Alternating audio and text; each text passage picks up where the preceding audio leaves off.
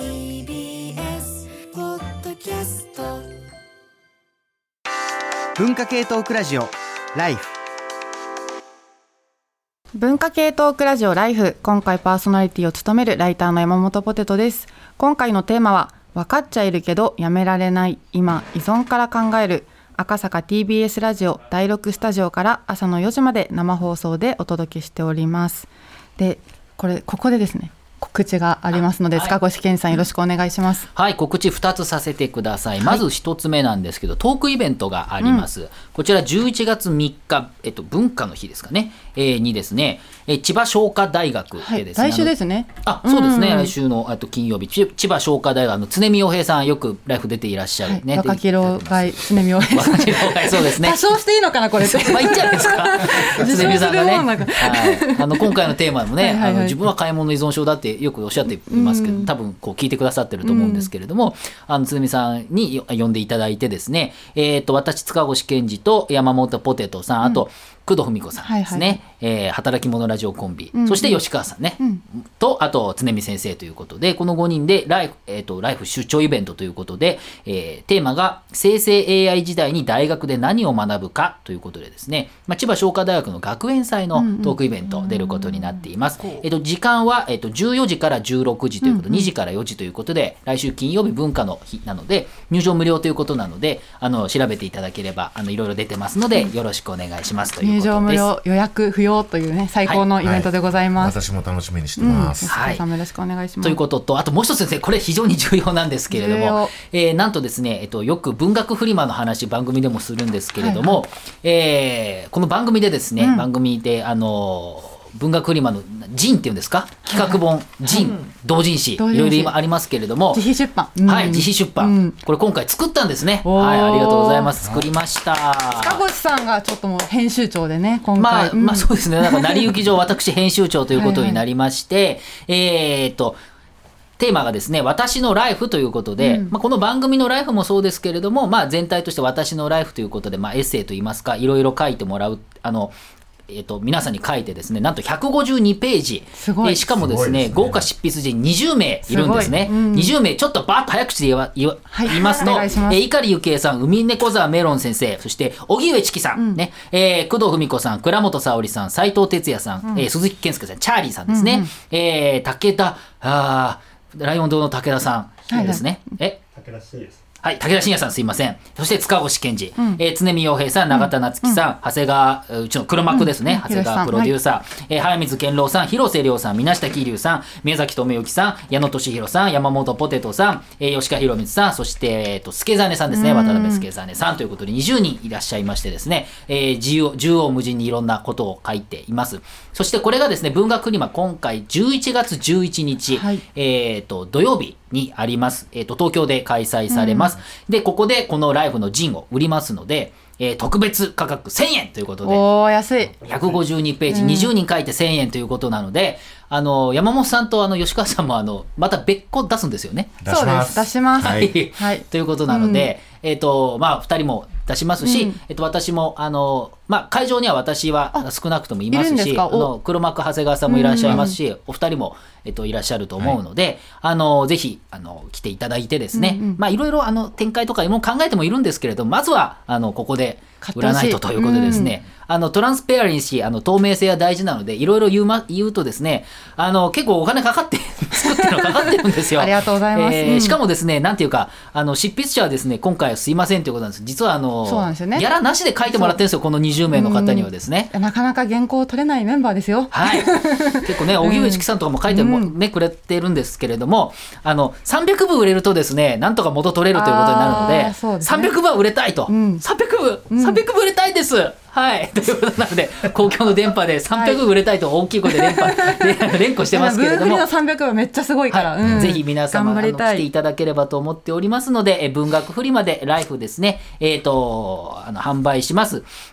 ので、あのぜひぜひよろしくお願いしますということですね。えっと、計10でしたっけ？展示場ですね。第1展示場の計10という、えー展示場になりますので、えーぜひぜひよろしくお願いします。第1展示場、えー計20か、失礼ですね。第1展示場計20、あの TBS ラジオのブースにあの売らしてもらいますので、ぜひぜひよろしくお願いします。ということで長くなりましてごめんなさい。よろしくお願いします。告知でした。はいよろしくお願いします。ちょっと皆さんメモを取っておいてください。今の話。というわけで、じゃあちょっとねメールを早速紹介していきたいと思います。その千葉商科大のイベントにも来られる工藤文子さんがメールを送ってくださりました。えー、工藤文子さん。皆さんこんばんは。山本ポテトさんがメインパーソナリティをされると聞きいても立ってもいられなくなりメールしました。ありがとうございます。工藤文子です。さて私の分かっちゃいるけどやめられないことは仕事です。ライフの番外編ポッドキャスト働き者ラジオでも少し話しましたがビジネス用チャットアプリスラックスがスラックかな？が常に気になっていました。メールの受信トレイも同様です、えー港区 OL 時代は同僚のハラスメントにならないよう送信予約を平日朝9時に設定したメッセージが大量に積み上がってていたものです。涙ぐましいですね。また夜や週末も仕事について考えてしまっていました。寝る前うとうとし始めた時にああのプラン見落としていた欠陥があるとひらめいてしまって飛び起きたりすることも多かったです。仕事は面白いのですがこうなってくると文化的な生活はできず生存に必要なことしかできません。仕事以外はただ床に落ちている日々です。仕事を休んでいる今はだいぶ緩和されたのですがおそらく行動私癖なのだと思います。ゲームや動画はある程度自制できるのですが仕事は生地原生利益があって、え周囲の人から社会から評価されやすいのでのめり込みがちです。ということでそれで朝まで長丁場ですが無理せず楽しくおしゃべりしてください。ということでこうやめられないことが仕事だというあの工藤さんからの、ねあれでした。なんかちょっと、うん。多そうですね。多そう、うん。あの結構フランスなんかだと切断する権利って言って、はいはいはい。法律のあの罰則はないけれども休みの日はあのメールしちゃいけない仕事のメールしちゃいけないとあの作ってますよね。これはまあ労働の意味でやってる部分もありますけど、うん。もしかしたらこういうねあのとにかく仕事のこといっぱい考えちゃう人にもう物理的に仕事のことを忘れなさい、メールはできませんクライアントにっていうふうに、うふうに考えるとちょっとあああいうやり方フランスではそういうの作ってるなというふうに思いますけれどもね。今日のなんか依存の話と仕事の話って実はかなり密接になんか結び合ってて、なんかい依存あ仕事が原因で依存になったりもするし、その依存先が仕事だったりもするしなんかそういう面白さも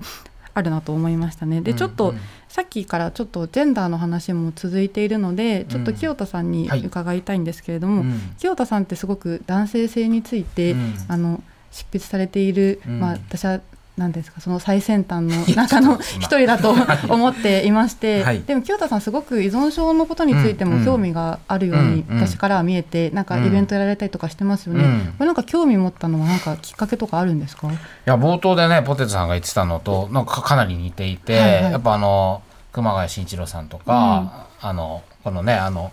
その後の不自由っていう本を上岡さんとねうん。大島恵子さんの協調とか、なんていうのかなそうそういうものを読んでこういうこの方たちの、まあ、言葉に惹かれて、で皆さんが依存症のこととかをテーマにしてるっていうふうになっていって。あ興味がどんどんこうなんかそこにフォーカスしていったっていう点とやっぱあの恋バナをひたすらまあ聞く活動をしているんですけど学生時代から、うん。やっぱ恋愛のその話特に悩み事の中にまあなんか依存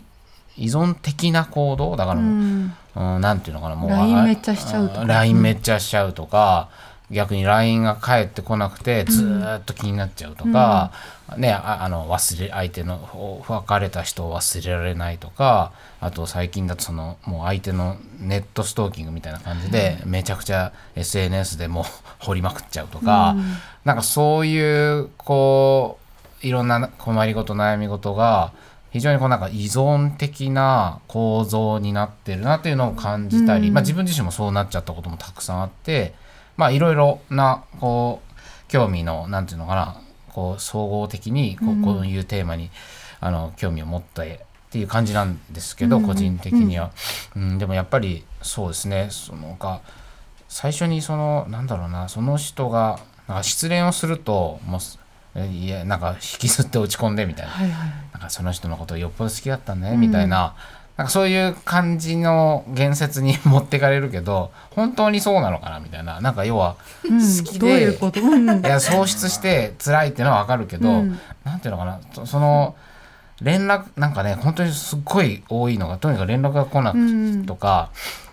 で苦しい。でそれって連絡がもうなんか相手のその連絡を待ってるってことはそれだけ自分は相手のこと好きなんだみたいになってるけど、連絡が欲しいっていう その「ウォント」いやこれこれなんか依存症の方によく「ウォント」っていう言葉が出てくるんだけどその欠乏状態になっていてもうなんかもう宙吊りになっていてでそれを早く終わらせたい。とにかく連絡が来るということで安心したいっていうことでもうなんか相手のことが気になっちゃってるとかそういうふうに解釈した方がすごくそれがあ腑に落ちるみたいなケースの話が多くてなんかね依存症の本を読んでるとものすごくその恋愛のあの人の悩みってこういうことだったんじゃないかみたいなつながることが多くて興味を持ったっていうのも多かったかなと思いますね。うん。恋愛ではなくもしかしたらそれ依存なんじゃないの？みたいな。なんかその構造的にそのなんかちょっとその脳内の物質のことはそんなに詳しくわかんないけど、うん。いわゆるなんかドーパミン的なものとかが関与してとにかくなんかもううん。欲しいみたいな。なんかその欲しいっていう感情がすごいなんか恐ろしいなと思って。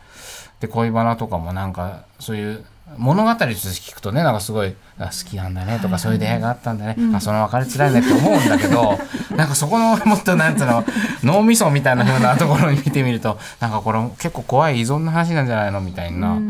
まあ、そういう目線からいろんな恋バナを見るのもなんかこう違った風に見えて面白いなっていう、まあ、きっかけとしてはそんな感じでしたからね。うん。じゃあその依存のことをここから知る中で、うん。結構こう男性性と依存みたいなのってどういう関係があるとか、清さんが今感じてることってありますか？そうですね。なんかあの2021年の暮れにこの自慢話でも武勇伝でもない一般男性の話から見えた生きづらさと誇らしさのことという長いタイトルの本を出したんですけど、うんうん。これは10人の男の人、まあ、特に一般男性っていう、まあ、ちょっと定義が曖昧なんだけど、まあ、なんとなく普通のと目されそうな男性その異性愛者でシスジェンダーで、まあ、なんとなく組織に属していて心身ともにそれなりに健康で働いてるみたいな男性のまあなんか身の上話特にその心の内側とか、過去のなんか傷つき体験とかその人が抱えてる問題とかなんかそういうものを聞かせてくださいっていうインタビュー本を出した時に、まあその時そんなに意識はしてなかったんですけど今回このテーマでなんとなくこのこの本と関係しそうだなと思って読み返したらやっぱほとんどの人がなんていうのその依存のこう例えばある人はトレーニング依存になっている、である人はそのネットで悪口を書くのがやめられないって言っている。すごい、うん。まあ、ある人は性風俗に通うことはやめられないって言ってたり、まあ、ある人はこの DX デジタルトランスフォーメーション？生活をもうバッキバキに DX することに塚越さんじゃん。いやーライフハックでしょ。いやでも僕なんかあれだよ。本当にすごい人はもう常になんか新しいツールを探しまくってるからそういう人いますよね。ハマるハマると。まあそういう行動にめちゃくちゃハマってるとか、あるある人はサッカーフットサルにハマってるって話していて、それ自体は別にそれにハマってるって話なんだけどなんでそういうことをしてるんですかってことを聞くと別にこうだからトレーニングにハマってますとか、そういうふうに語ってるわけじゃないんだけどその人たちのライフヒストリーを聞いていくと、まあ、例えばだんだんトレーニングに依存してる人は実はなんかトントン拍子で結構会社で出世しちゃってであの今それなりの地位にいると。しかし自分はたまたまなんか偉いおじさんに気に入られやすいタイプの性格でちっちゃい頃から、まあ、仕事の実績とか実力ではなくなんかそういう気に入られが 気に入られ力。力でだけで出世しちゃってるんじゃないかっていう不安を抱えていてでもういつか俺のメッキが剥がれるんじゃないか。うん過大評価されてる。そうしかもなんか、うん。会社のなんかこう中枢的な部署に入っちゃって、バッキバキの社内エリートに囲まれて なんか俺本当に大丈夫かみたいな、その不安でなんか眠れなくなっちゃったりこう嘔吐するようになっちゃったりして。でそのこととトレーニングバンバン毎日してるってことは別個の問題として語られてるんだけど多分その平素のプレッシャーとか、その自分のメッキが剥がれる恐怖とかがトレーニングの背景にあると思うし、あるいはその DX パキパキにしてるし、まあ子育てのシングルファーザーになっちゃって、あのとにかくその自分のマンパワーの不足を DX で補うぞみたいな感じでもうすごいのその人の話を聞いてると合理的な子育てをしてるんですよ。それはすげえなと思うんですけど、まあ、なんでそんなことをしてるんだろう。もちろんそのマンパワー不足をやあの補うためなんだけどその絶対にシングルファーザー家庭だとバカにされたくない。その人並み以上の子供に幸せを与えるんだ成功体験を与えるんだって強いこだわりを持ってる。でなんでそんなこだわるんですかっていうとポロッとその別れた妻やその妻の母親義母に対する恨み事が出てくる、まあ浮気をされちゃって別れたんだけど、でまあその浮気をされた原因が、まあ、そのお母さんが、えー義母が経営し始めたスナックで妻がちょっと手伝うようになってそこのお客さんと まあちょっと恋仲になって。恨みが溜まっちゃうそうで、そういうことにすごい恨んでてで結構こう職業差別的な言葉とかも後半出てくるようになって、なんかそのバッキバキにもなんかもうすごいサイボーグみたいに DX してんだけど、もしかしたらその背景になんかそのずーっと言えない恨みとか傷とか苦しみがあってっていうねなんかそういう感じでなんか別にくセットで語られるわけではないんだけど、依存行動みたいなのがみんなそれぞれあって、で別個にライフヒストリーを聞いてると目を背けたいうん。なんか常に自分を捉えて話さないなんか問題があって、それをなんかこうやっぱ目をそらすためとか覆い隠すためにやってんのかなみたいな感じもう手を挙げなくていいんですよ。あのいやあ小川さんどうぞ。今話聞いてて、うんあのある映画を思い浮かべたんですよ。うん。マッドマックス。そういう話なんですか？いやいやマックス。あのマッドマックスの,、あのデスロードのやつですね、さいはいはいはい。あれ最新あ最新版、あの話題になああれの、うんうんうん。あの妹ジョーさん、うんうん。うんあさんつけなくていい。敵敵敵ですね敵。悪いやついや。もうあの、うん。彼ってまあ他の人もそうですけど、うん。未来のその汚染された世界では、うん。まあみんな病気を持っていてすごく脆弱、うん。だから弱さをはらんでる、うん。先ほどの方もある種の、まあねその不倫されてうん。脆弱性をはらんでて、でちょっとそこは共通点として覚えておいてほしいんですけど、うん。妹誕生の最も衝撃的なビジュアルが全然体弱いのに、うん。なんか筋肉をかたどった あの透明のシートをかぶってるっていう。あのどう見てもうん。それなくなくてもいいんじゃないって思,、思うんだけど彼はあれを鎧ですよね、まあ言ったら。うん。透明の鎧みたいなものを身につけないと人前に出て話せないみたいな。すごいだから今の話聞いてて、うん。やっぱり何かこうじゃな脆弱性を抱え込んだ人のうん。特徴として、うん。なんかこう筋肉を鍛えなきゃとか、うん。その見た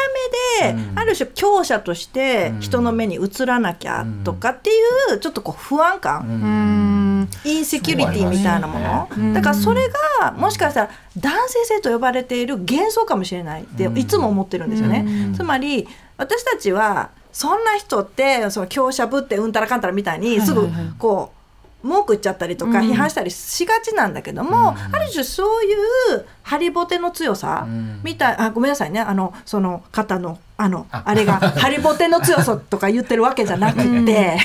でもそういうなんていうかせめて筋肉だけでもこれ三島由紀夫も同じ。まあ三島ですよね。僕そうなんですよ。ボディービルとかねみんな思いますよねだからやっぱりこう,、こう何らかしらの不安とか脆弱性を抱えた人たちに共通するのが、そのまあ男性性を偽装する？うん。みたいな。あある種はそうそうそういう幻想を抱えて生きていかないと、なんか不安でたまらないとか,、うん。が女性は逆にそういうプレッシャーないから、ある意味助かっちゃってるっていうか、うん。だから私たちはあのいやそれは大変ななんていうかこう生き方というか、うん。あのそういうものを抱えないとなんていうか普通の生活を送るのさえもしかしたら厳しいのかもしれないし、だから私は今まで本当に三島由紀夫の文学は理解できなかったんだけども、あのマッドマックスを見てすごく すごい。いやいや初めてつながったと思って、そうだから、うん。アルコールとちょっと違うなって思うのは、うんうん例えばそういうバキバキに筋トレするとか、バキバキに DX をすることって、基本的にはいいこととかポジティブなことだとされているじゃないですか、あと仕事もそうですよね。お金になったりとか、だよね。うんうんだからこそこう社会もみあんまりそれを問題視しないというか、うんうんでもそのやっぱよりなんか気づ気づきにくくなっちゃうのかな、自分の依存というか。ねかあ宮崎さん。まああの山本さんの今おっしゃることはもっともなんですけども、でも僕は結構パーティーみたいのが苦手で、社交の場が結構苦手で隅っこに行っちゃうタイプなんですね。でもそういう意味でお酒を飲んでもっと社交的になってこう強くなろうみたいなみたいな部分も僕の中であったんですよ。コミュニケーションの鎧みたいな。そう。鎧。鎧なんですよね結局。上だから例えばお酒を飲むとちょっと鎧を着ている感覚になるってことなんですか？そうですねや社はり。交ですね社交。まあ全能感も出てくるし自分がオープンでとても人当たりいい人間なんだって思い込むこともできるしで厄介なことに実際そういう作用もなくもうない。ん。っていうところですねお酒は。うん。うんで今宮崎さんは一応鎧を着れない状態になったわけじゃないですか、はい。どうどうしてるんですか？いやーだからそこがんやっぱお酒の場自体は減ってはいるんですけども、うん。あの、ま、町田光さんの「シラフで生きる」っていう、僕が文庫の解説書いているやつでも、うん。あの町田光先生が書いていたんですけどもやっぱりお酒飲みにとってあのお酒を普通お酒を飲むことが狂気だとされるじゃないですか、飲みすぎること。うん。でも町田先生は逆のことを言ってて、お酒を酒飲みにとってお酒を飲むことが正気で、うん。うん酒を飲まないっていう判断が狂気なんだっていうふうに逆転させてるわけですね。で、うん。僕は結構その言葉に助けられたんですよ。あだからむしろ町田先生はちょっとまあ僕が勝手に想像してるだけですけども僕はむしろなんだろうさっきのブライ派の話とかで言えば、そういう部分に憧れて飲んでた部分もあるんだけどむしろシラフの方が狂気でいるっていう風に逆転したことによって例えば芸術の問題とかお酒を飲んでね、ちょっと狂ってあのいいものが降りてくるみたいな問題も 逆転したんですよ。あのいやむしろ僕にとってシラフの方が狂気だしで狂気ってことは人のこともそんなにこう繊細に気にするタイプのその人間なんでそれが和らぐでしょみたいななんか変な逆転の発想があのあの本によってすごく僕の中で腑に落ちてそれで、まあ、解説も書かせていただいたんですけども、まあ、それは僕特有の現象なんだけどもあのそういうふ部分でまあなんだろう。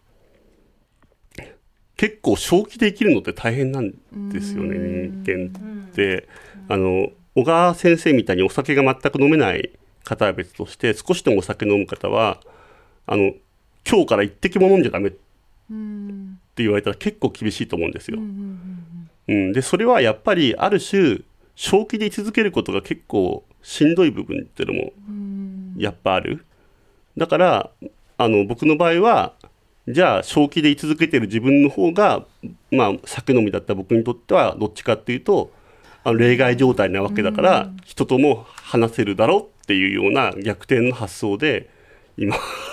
暮らしてます。それすごいね今聞いてて、ねあのまさになんかあの清田さんと通じるとこあるなと思って。あ清田さんがそのアルコール依存症って言ってる話じゃなくて、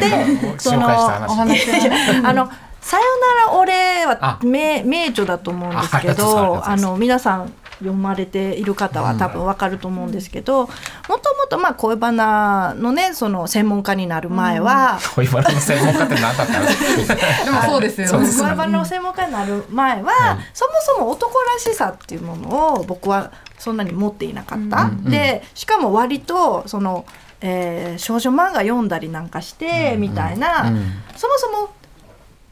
その反転していたっていうか。そうですね。ちっちゃい頃は。そうそうなんですよ、だからだからその元々が違うっていうところはすごくちうん。似てるんじゃないかと思って聞いてたんですよお話、つまりその飲む人からすれば飲まないのが狂気だとしたら、清田さんにとって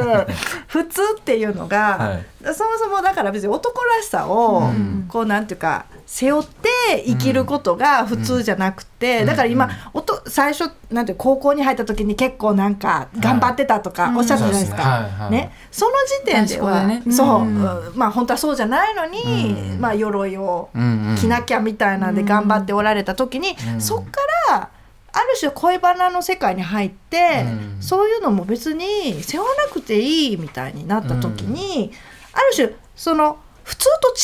と違ううんうんうん。ところに戻っていけたみたいなきなんていうかこうかかねそれこそ荷が下りるみたいなのもしあったらなんかお二人の話すごい通じ少女漫画の世界っていう。片やアルコールとという。そうですよね。そうなんですよ。だから弱通じると思いますね、本当に。そうですよね、ん。だからそれそこら辺お二人なんか対応したら絶対面白いなって、じゃあちょっと新たなプロデューサーあ新たなちょっと対談の企画が出来上がったところでちょっとと清田さんに、曲紹介していいですか、あ失恋まあこれまあ失恋ソングみたいな男性が歌う失恋ソングなんですけどまあなんかその未練を歌った男性の歌っていっぱいあると思うんですけどまあそのまあその多くはと言ったらあれですけどこうなんかまあまあ別れた恋人をね結構ちょっと美化するというか思い出に浸るような歌そして幻想もしかしたらまた君が帰ってきてくれるかもしれないみたいな幻想に浸ってる歌ででも僕がその失恋の話をたくさん女の人たちから聞いてるともうないと、もうそれまでにいろいろ積み重ねてコップの水はもう溢れたんだから、その現実的なね反省をすべきだろうと思わされるわけですけどこういう失恋ソングはもうそういう反省をすっ飛ばしてひたすらびしゃびしゃにセンチメンタルに浸っている、まあ、センチメンタル無反省と呼んでるんですけど私こういう現象を。でもこういう時の男たちの発するパワーすげえなみたいなふうに思っててちょっと全然い依存と関係してるか分かんなくなってきましたけどちょっとそういう素敵な歌も最近出会ったのでこの「This is Last」というバンドの「情とは」という歌です。聞いてください。